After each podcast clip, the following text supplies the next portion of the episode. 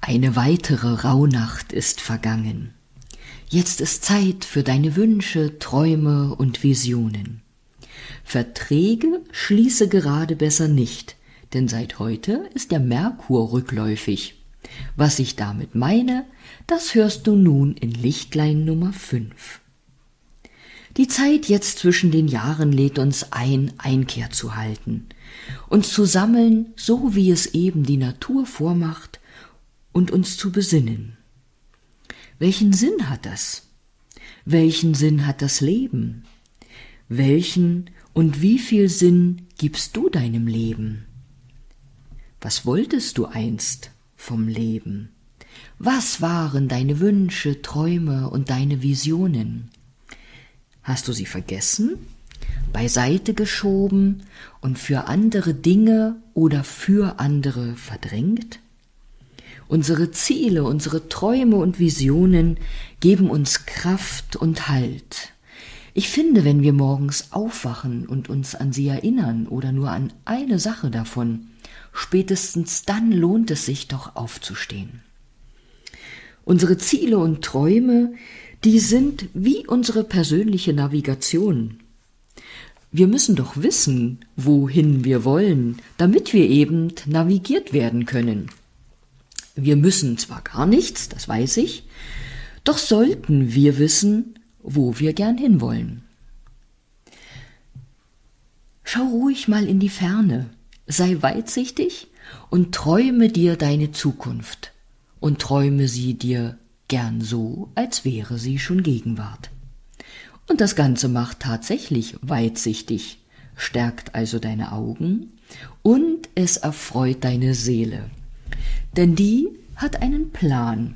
Den hat sie übrigens mit dir. Und für die Umsetzung dieses Planes hast du all das Zeug mitbekommen, mit hierher auf die Erde, in diese Welt.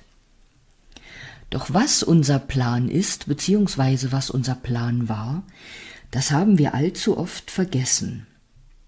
Letztendlich ist das halb so schlimm, denn es existieren Möglichkeiten, unseren Plan wieder zu entdecken, wieder aufzuspüren bzw. auszugraben, symbolisch auszugraben. Tatsächlich gibt selbst unser Name einen Hinweis auf den Plan in unserem Leben und auch unser Geburtsdatum, aus dem man die Lebenszahl bzw. die Schicksalszahl errechnen kann. Großartig diesbezüglich, also unseres Planes, ist übrigens ein oder dein Geburtshoroskop. Dabei kann ich dir gleich noch berichten, dass ich seit November Astrologie studiere, also im Fernstudium.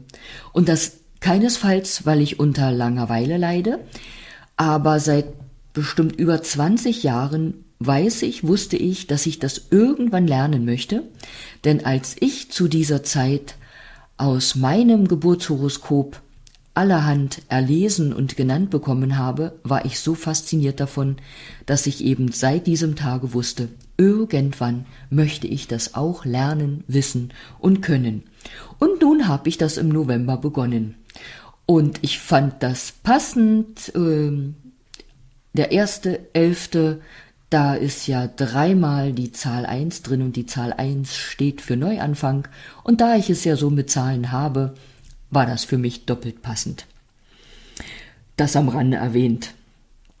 Im Horoskop, da spielt übrigens auch der äh, Merkur eine Rolle und eingangs habe ich erwähnt, dass seit heute rückläufiger Merkur ist.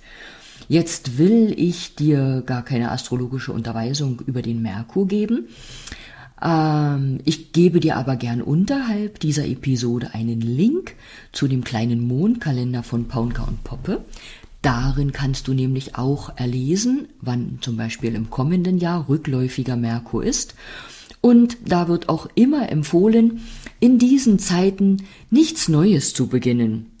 Eher sollten wir uns darauf konzentrieren, Altes loszulassen oder eben Überholtes oder Begonnenes zu Begonnenes, ah, du weißt, was ich meine, zu Ende zu bringen. Und für die Zeit des rückläufigen Merkurs wird tatsächlich angeraten, nicht unbedingt einen Vertrag zu unterzeichnen. Vor vielen Jahren, das habe ich schon oft erzählt, habe ich das auch mal meinen Lebensschülern erzählt und wie ich das so erzähle, während ich das erzähle, denke ich, uh, du hast ja gerade selber einen Vertrag unterschrieben. Und ich kann bestätigen, also diese Unterschrift, diese Unterzeichnung des Vertrages war nicht wirklich vorteilhaft. Das am Rande erwähnt. Ich wünsche dir einen schönen Tag, egal in welche Richtung der Merkur, er, Merkur fließt. Mach das Beste aus dem Tag und vielleicht hören wir uns morgen wieder, wenn du willst. Bis dahin.